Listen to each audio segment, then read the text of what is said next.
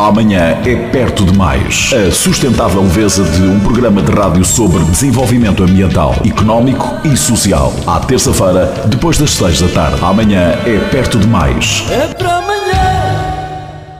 Bem-vindos ao terceiro programa do Amanhã é perto demais, aqui na Popular FM 90.9.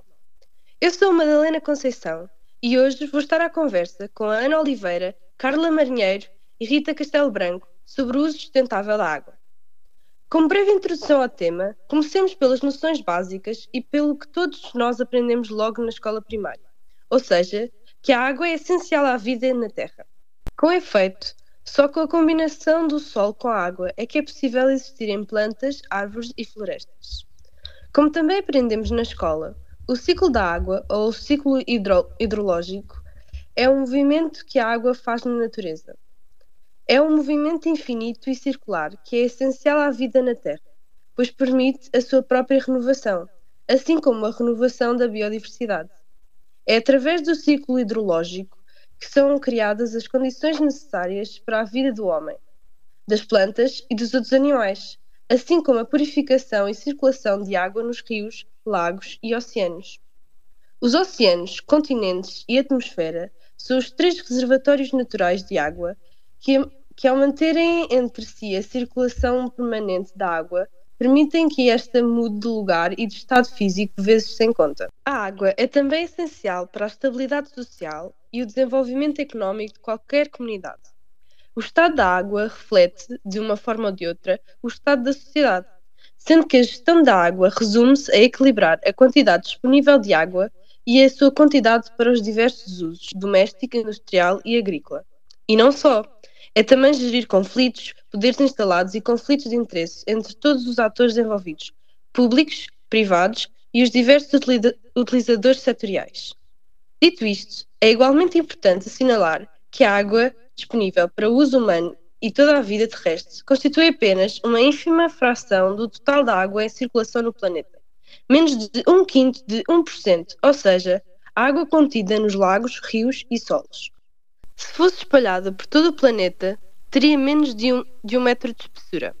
O vapor de água na atmosfera teria apenas 2,5 cm, enquanto o gelo e as gotículas de água que formam as nuvens constituiria uma camada com a espessura de um cabelo humano. As disrupções atuais provocadas pela ação humana nas diversas fases do ciclo da água têm provocado alterações na disponibilidade deste recurso que cada vez mais está disponível ou em excesso ou em escassez. Para se ter uma ideia, os números falam por si. De acordo com a OMS e a Unicef, 2,1 mil milhões de pessoas não têm acesso a serviços de água potável com segurança. 4,5 mil milhões de pessoas carecem de serviços de saneamento com segurança. E 1,5 milhões de crianças com menos de 5 anos morrem todos os anos uh, de doenças relacionadas com a diarreia.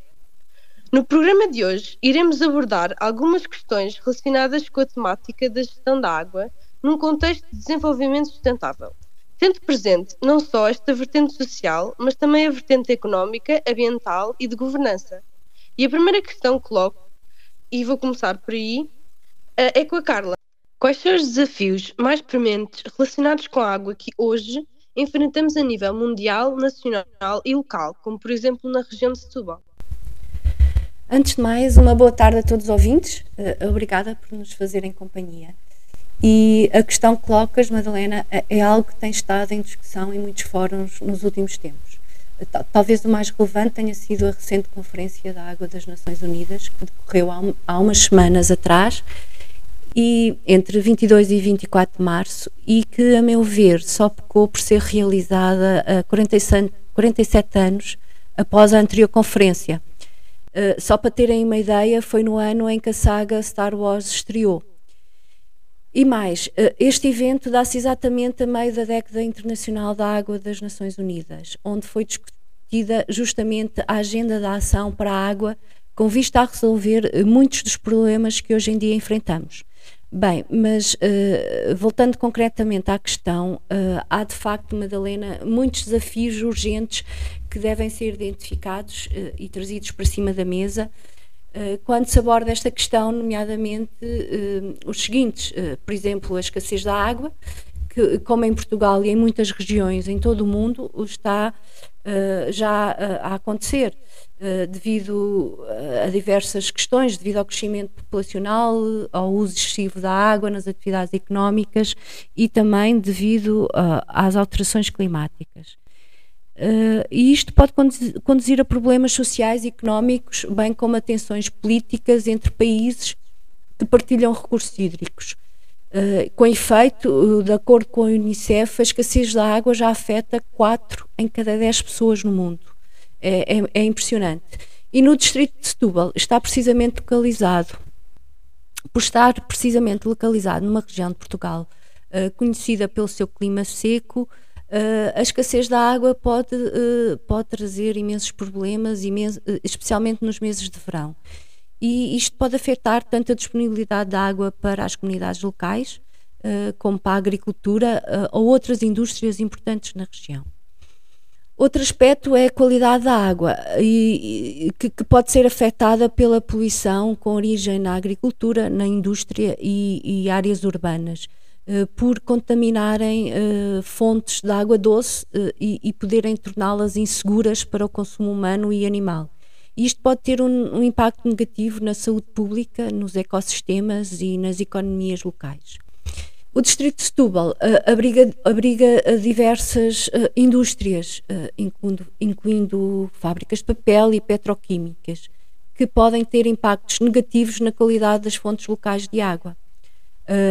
a urbanização e o crescimento populacional que, que, que se tem estado a verificar pode eh, exatamente levar ao aumento da poluição destas fontes, eh, especialmente em áreas eh, sem instalações inadequadas de tratamento de águas residuais. As alterações climáticas uh, são outro desafio que, uh, devido ao facto de estar, uh, estarem a afetar o, o, ciclo da água e a levar a eventos climáticos mais extremos, tais como inundações e secas, e, e que podem realmente agravar a escassez da água e, e conduzir, conduzir, à poluição, uh, como já dissemos, uh, à poluição da água.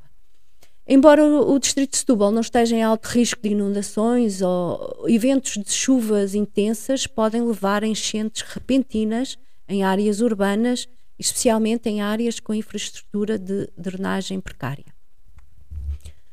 O acesso à, água potável é algo que afeta milhões de pessoas em, em todo o mundo, e assim como o saneamento básico adequado.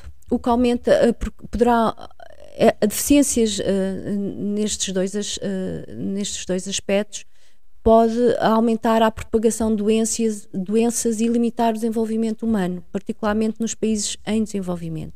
Não é o caso de Portugal nem do Distrito de Setúbal, mas ainda assim Uh, 1% dos alojamentos não são abastecidos por sistemas públicos de, de, de água ou, ou, nem de saneamento básico. A gestão inadequada dos recursos hídricos é outro aspecto, uh, incluindo a falta, e estou aqui a incluir a falta de coordenação entre diferentes usos e setores públicos e privados, bem como a falta de uma governança eficaz que pode levar a conflitos e a uma utilização ineficiente dos recursos hídricos, tanto a nível local como a nível a nível um, regional ou, ou, mesmo a nível mundial, quando estamos a falar de, por exemplo, uh, questões de, de, de, uso de água em rios transfronteiriços, por exemplo. Uh, as infraestruturas envelhecidas e desatualizadas é outro aspecto que muitas vezes é esquecido e que em muitas partes do mundo é uma realidade, porque são infraestruturas que estão em fim de vida útil, estão desatualizadas e a necessitar de reparação ou substituição. Isto pode levar a perdas e fugas de água, bem como uma redução da qualidade da água. O distrito de Setúbal, como muitas regiões de Portugal, possui infraestruturas de água envelhecidas, o que pode levar a perdas de água e interrupções no serviço de abastecimento. Além disso, eh, estas infraestruturas podem não estar bem equipadas para lidar com a procura crescente de recursos hídricos, eh, dado o crescimento populacional e o desenvolvimento eh, económico, que será com certeza algo que irá acontecer no futuro. Como, como, outro aspecto, são, e como já, já, já tinha dito ainda, ainda agora, é os conflitos de água envolvendo os recursos hídricos e que podem sur surgir entre diferentes intervenientes e geografias, tais como uh, entre agricultores, indústrias e utilizadores urbanos, bem como entre diferentes países, como disse, que partilham estes recursos, como é o caso dos rios transfronteiriços, e no nosso caso temos o Rio Douro, o Minho e, e o Rio Guadiana. E embora entre Portugal e Espanha exista um acordo internacional, a verdade é que, de acordo com, com, com o Instituto Internacional de Estocolmo, cerca de dois terços dos rios transfronteiriços do mundo não possuem uma estrutura cooperativa e isto realmente pode uh, trazer problemas em caso de escassez uh, e disponibilidade de, de água. Concluindo, em termos económicos, todos estes problemas acarretam aumentos de custos nos setores mais dependentes da sua utilização, como é, por exemplo, a atividade agrícola, a atividade mineira e outro tipo de, tipo de indústrias uh, que existem na, na, região de Setúbal, como é, como é o caso da indústria do papel, da indústria química e petroquímica também. Poderão igualmente levar à redução do, do rendimento no setor turístico, que é algo muito, muito importante uh, na região e em Portugal igualmente, e, e, e nos negócios e economias locais, por estarem dependentes do acesso não só à água uh, em si só, mas uh, à água doce, limpa e, e, de qualidade. E finalizo com outro número que arrepia de facto, e que é que, de acordo com a Unesco, 78% dos empregos no mundo dependem de recursos hídricos. E quais são algumas das soluções inovadoras que estão a ser desenvolvidas para fazer face à escassez de água? Um, agora passo a palavra à Ana. Olá, boa tarde a todos os ouvintes, boa tarde à Madalena e à Carla. Existem várias soluções inovadoras que estão a ser colocadas em prática. Como exemplo, temos o uso eficiente do recurso, como reutilização, a redução de perdas e a utilização de técnicas de rega mais eficazes e de culturas menos exigentes, o uso da água em Portugal ainda representa elevadas ineficiências, as perdas são em média 37,5% na agricultura, 25% no setor do abastecimento urbano e cerca de 22,5% na indústria. Além da redução de perdas, eh, pode-se aumentar o uso eficiente da água através da reutilização de efluentes tratados para, por exemplo, utilizar nas regras dos jardins, a implementação de técnicas de rega mais modernas e eficazes, bem como a utilização de culturas agrícolas permitam obter produções equivalentes com menores consumos de água são também práticas que promovem o uso eficiente da água em Portugal. Por outro lado, temos também o aumento da sustentabilidade dos sistemas de abastecimento e saneamento. Em Portugal registra-se uma grande disparidade nas tarifas pagas pelos serviços de água e saneamento, que variam muito entre conselhos. Por outro lado, vários sistemas uh, geram receitas claramente insuficientes para suportar os gastos de operação e manutenção e muitas vezes sobrecarregados por elevados níveis de perdas de, de água. É, para melhorar ou manter os bons indicadores de qualidade existentes globalmente em Portugal, será necessário garantir que os sistemas existentes são sustentáveis nas suas várias vertentes. Na ambiental, reduzindo as perdas existentes nestes sistemas, na vertente social, através da cobrança de tarifas socialmente adequadas, e na vertente económico-financeira, garantindo a cobertura dos custos, sobretudo através de, das tarifas. E como já foi referido pela Carla, é preciso também aumentar a participação na governança da água, melhorar o ordenamento do território e fazer também mudanças nos nossos comportamentos. Qual é o papel da conservação da natureza na preservação e proteção dos nossos recursos hídricos? Ora, Madalena, essa é uma questão bastante complexa, porque realmente tudo está interligado. A água é essencial à vida, garante a existência dos seres humanos, a biodiversidade, o equilíbrio dos ecossistemas, indispensável às atividades económicas, como já referimos, sejam serviços, hotelaria e construção civil ou produtos, a conservação da natureza tem por isso um papel fundamental na preservação e proteção dos recursos hídricos, pois as florestas, as áreas úmidas e outros ecossistemas naturais desempenham funções vitais para a manutenção da qualidade da água uh, e da quantidade também da água nos nossos rios, ribeiras e aquíferos.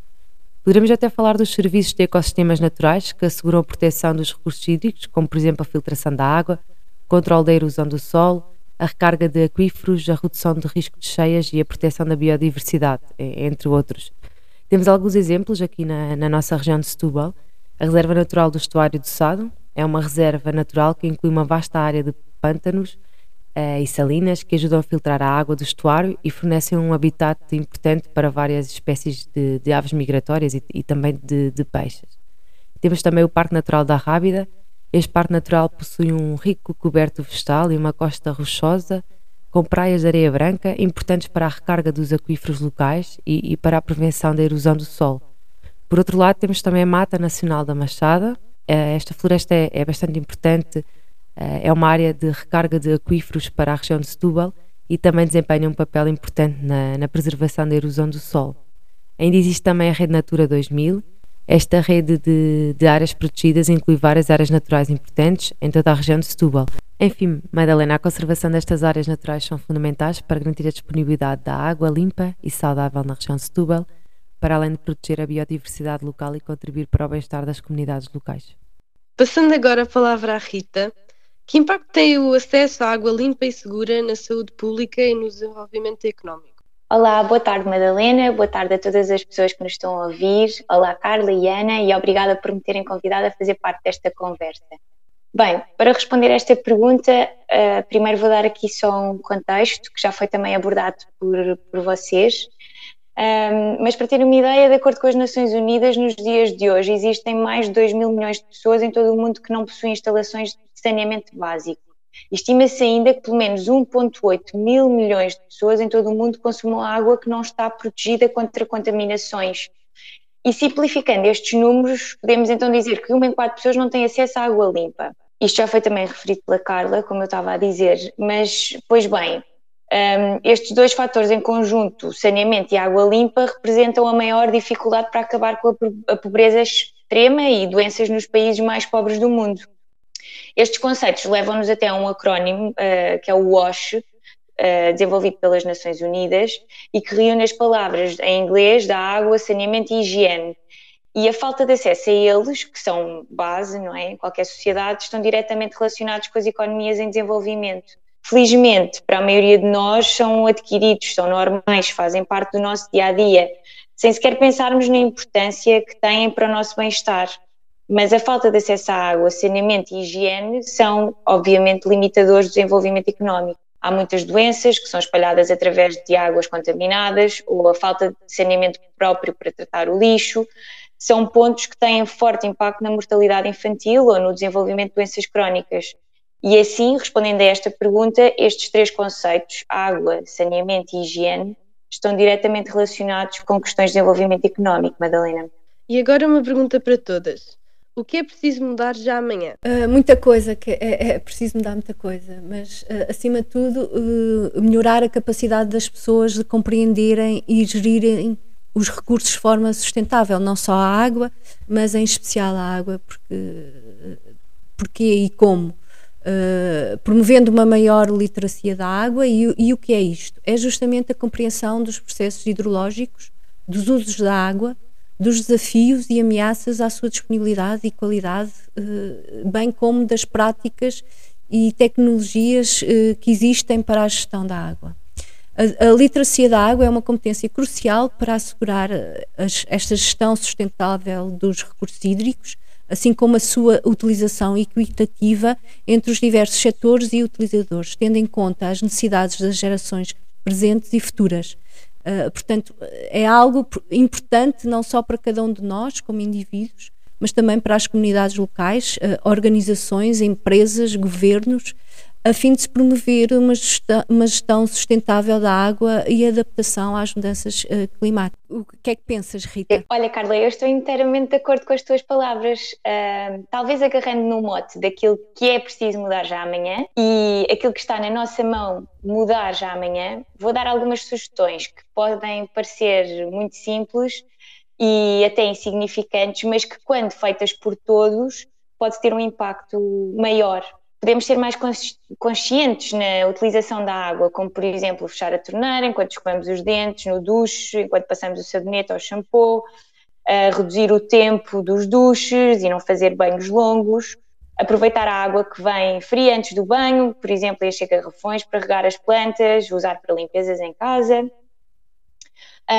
Colocar uma garrafa dentro do autocolismo. Alguns autocolismos já têm as opções de descargas mais curtas, mas quem não tiver esta, esta possibilidade pode sempre utilizar esta metodologia da garrafa, ou na cozinha não fazer lavagens à mão com a água a correr em contínuo e fazemos máquinas eh, da loiça apenas quando já tem a carga completa, Ou, por exemplo, preferir eh, os programas eco nas lavagens da máquina da louça ou da roupa e podemos poupar bastante energia e água também. Ou, por exemplo, lavar o carro apenas quando necessário, em vez de termos uma rotina de fim de semana de ir lavar o carro, apenas fazer isto quando necessário. E, e, e, acho que são as sugestões que eu tenho, mas vou perguntar à Ana o que é que, o que, é que a Ana também pode sugerir aqui.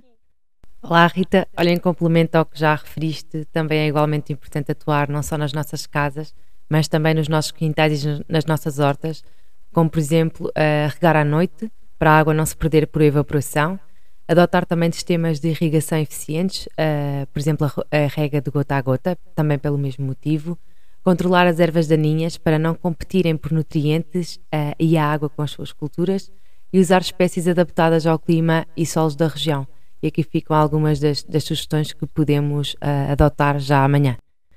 E já agora, caso estejam interessados na temática da utilização de água na agricultura em áreas com escassez de água, voltem a estar connosco na próxima semana. E como foi demonstrado, o tema da água não se esgota aqui, e por isso fica desde já prometido que voltaremos a esta temática, focando, por exemplo, na importância da água nos Objetivos de Desenvolvimento Sustentável e ainda o seu papel na manutenção das fronteiras planetárias estáveis. Fiquem bem, um resto de uma boa semana. Boa tarde. Obrigada, boa semana. Boa tarde, boa semana.